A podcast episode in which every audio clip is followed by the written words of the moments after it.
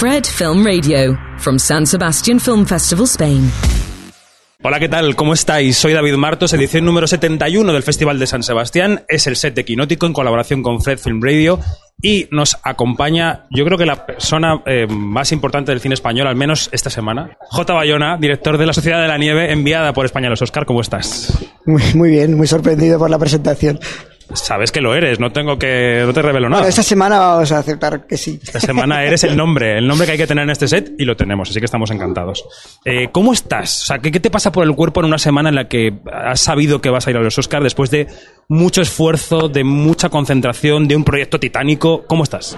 Estoy un poquito descansando y disfrutando por primera vez porque hemos acabado la película mientras estábamos enseñando la, a la academia, a, hemos tenido que correr muchísimo y llegó Venecia eh, y, y, todavía la estábamos enseñando porque salimos entre la, el, entre la, la, las tres primeras eh, de las tres candidatas a los Oscar mm. así que se, me, se mezcló todo y, y, ahora que ya pasó Venecia y, y salió muy bien y, hemos salido para representar a España en los Oscar por primera vez estoy un poquito relajado y vengo a San Sebastián con la sensación de que voy a disfrutar un poquito de la película que hemos hecho.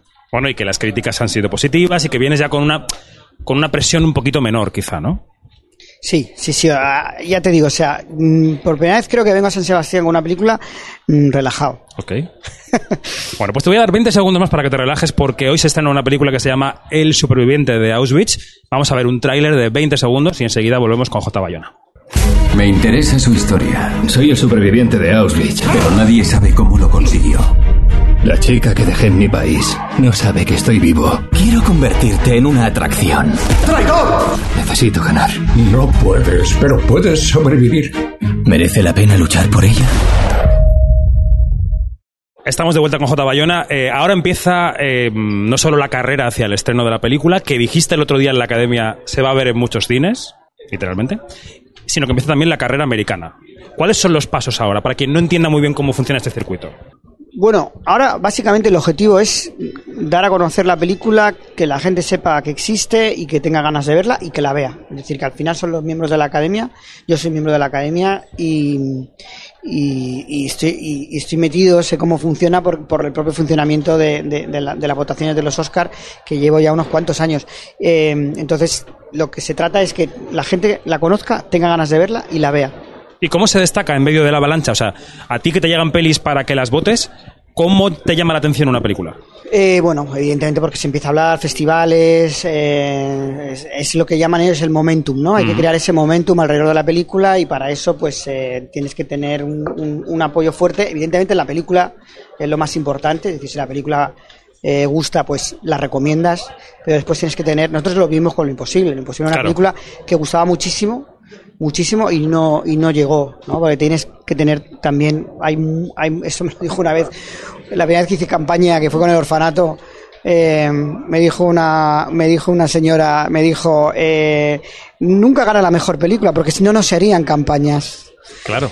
Y yo pensé que tiene sentido mía, eso que, eh sí sí tiene todo el sentido del mundo desgraciadamente. Sí sí sí totalmente y, y, evidentemente la campaña es muy fuerte y, y, Netflix en ese sentido es un socio fuerte, pero evidentemente tienes que tener una, una película que guste, una película potente y yo creo que ahí lo, los primeros pasos que hemos hecho con la película eh, la película está gustando mucho, están creando un, un, un, una reacción muy fuerte en el público y eso es importantísimo. Tu película se acerca al accidente del año 72 que, que, marcó a muchísima gente en todo el mundo.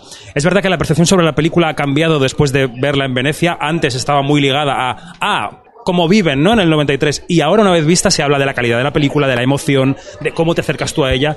¿Estabas, ¿estabas realmente esperando que la gente la viera para que cambiara el discurso sobre la peli? Sí, existe el prejuicio de, de solo en las redes lo he visto, ¿no? Que mucha gente decía otra vez viven, un remake, tal. Yo, fíjate, ni, ni lo había pensado. Eh, me, me, me, provocó tal impacto el libro de Pablo Bierzi que no tiene nada que ver el contexto en el que se escribe el libro de Pablo Bierzi del, del de Viven. Viven se escribe un año después de la tragedia. Eran chavales súper jóvenes. Tenían 20 años, 20 y poquísimos años. Mm. Y les metieron a hacer unas entrevistas eh, sin que tuvieran tiempo de pensar lo que había sucedido. Yo creo que eso se refleja al final de nuestra película, ¿no? Ese shock tan fuerte que vivieron al regresar. Y, y además después se le, se le dramatizó un poquito, ¿no? Se buscó el héroe, ¿no? El, se les dio como personajes, ¿no?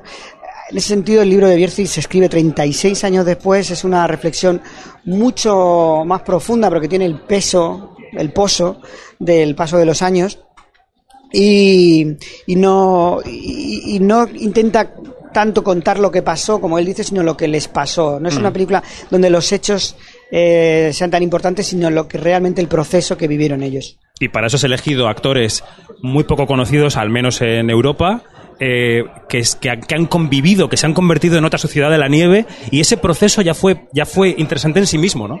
Claro, eh, forma parte de la apuesta, es decir, el- vamos a, vamos a explorar, vamos a seguir el proceso que ellos siguieron, ¿no? Y para seguir el proceso teníamos que tener actores locales, eh, actores muy familiarizados con la historia, son de, de Uruguay o de Argentina, un país vecino, eh, actores desconocidos, muy jóvenes, eh, es decir, no eran conocidos, vienen totalmente limpios al, al set. eh, y vienen casi como los protagonistas, ¿no? Que, que la experiencia de rodar la película le- les, supone casi un shock. Y van adelgazando, como, ¿no? Como También. caerse del avión. Luego rodamos cronológicamente, eh, rodamos eh, en, en circunstancias similares, ¿no? Pasando mucho frío, pasaron hambre y luego muy en contacto con los supervivientes. Es decir, nosotros llegábamos al set, teníamos un guion, pero empezábamos una escena en un lugar y nunca sabíamos dónde acababa porque teníamos tanta información que empezábamos a explorar, explorar, explorar y, y realmente ahí hay un mérito de, del- del- de los montadores extraordinario porque llegamos con cientos y cientos de horas de, de material. Nosotros veníamos a, a- a cada día de rodaje con una media de 4 o 5 horas rodadas durante más de 100 días. Entonces los montadores casi no tenían tiempo de visionar el material. Pero eso, claro, ¿cuánto tiempo de montaje habéis estado? eh, Un año, ma- un año y medio. Madre mía. Fíjate, un año y medio, no, no sé si es año y medio cu- contando el rodaje. El rodaje ya fue eh, muy largo porque fue por fases, o sea que desde el primer día de rodaje hasta prácticamente presentar la película en la academia que estuvimos montando. ¿Y cómo están viviendo el proceso ahora los actores? ¿Qué, están, qué, qué- qué mirada ves en sus ojos cuando ven los Oscar, Venecia, San Sebastián? ¿Cómo lo estoy viviendo yo? Bueno, claro, bien, vale. Porque claro, yo, o sea, fui yo el que de, de alguna forma me dieron toda su confianza a ciegas, vamos a esto, nos tiramos de cabeza y claro, ahora a ver que recogen un poquito el fruto de, de todo el trabajo que hicieron, ¿no? Pues es muy bonito, ¿no? Es, es- están felices, tienen un chat ahí, todo el rato se van comentando todo y, y yo estoy feliz, ¿no? De- de- de alguna forma que ellos estén recogiendo ahora el fruto del trabajo que hicieron que fue durísimo. Bueno, tienes España detrás. eh, Esta es una película de actores, o sea que Sí, cuando sí, normalmente totalmente, se habla de mis películas siempre se habla de lo técnico y tal. Es una película que el, el- evidentemente el, contexto para, para reflejar el contexto técnicamente tienes que- tiene- tienes que echar mano de muchas herramientas y es una película compleja de hacer, pero es una película de actores donde básicamente estábamos en un sitio donde no- casi no cabíamos con una cámara y veintitantos actores cada vez que rodábamos cada día. Te iba a decir que tienes España detrás, que los equipos de las dos pelis con las que competías en los, para los Oscar nos han dicho off the record que está ahora con Bayona, todos, o sea que están detrás de ti. Tienes una responsabilidad también de representación del cine español. Y luego yo te quiero preguntar si se ha roto ya definitivamente el tabú Netflix. Bueno, yo la responsabilidad me la tomo como, como, como el, como- con mucha gratitud. Es decir, para mí estar, estuve rodando El Señor de los Anillos y, Jurassic World, pues siete años fuera de casa. eh, aunque yo vivo en Barcelona y sigo viviendo en Barcelona, entonces volver a casa y rodar una película aquí y tener el respaldo de los colegas, la verdad es que es una alegría tremenda. Y lo de Netflix, yo creo que, a ver, o sea, la gente de la academia aparte de que le gustara la película, sabe que es un socio muy fuerte para poder competir en los Oscars y al final cuando estás eligiendo una película para, para, para que vaya a los Oscars, estás eligiendo por un lado la calidad de la película, pero también las posibilidades que tiene de llegar. Bueno, pues llegamos al final de la charla, pero antes tenemos una pregunta patrocinada por Filming que te voy a hacer y es, J, ¿qué película te cambió la vida? ¿Hay alguna? Bueno, siempre, siempre digo la misma porque yo tenía tres años cuando vi Superman y es lo primero que recuerdo en mi vida. Es un plano de, de Christopher Reeve volando. Eh, y desde ese día mm, estuve fascinado por Superman en un principio, luego ya me di cuenta que era el cine y de, y de ahí llegué ya a, la figura de los directores. Siempre me interesó Nunca me interesó estar delante de la cámara, siempre estar detrás. El primer nombre, que, de hecho, que me aprendí creo que fue Richard Donner, ¿no? Porque era el director de Superman. Y a partir de ahí ya el resto. El cine cambia la vida, ¿eh? Yo he cogido tres aviones después de ver tu película y en los tres he pensado, uy, voy a la cola, voy a la cola.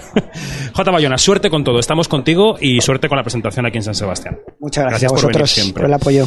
Y aquí seguimos en el set de San Sebastián en Quinótico, primera con K y segunda con C, seguidnos la pista. Hasta pronto. Fred, Fred, Fred, 24 7 on Fred FM and smartphone app.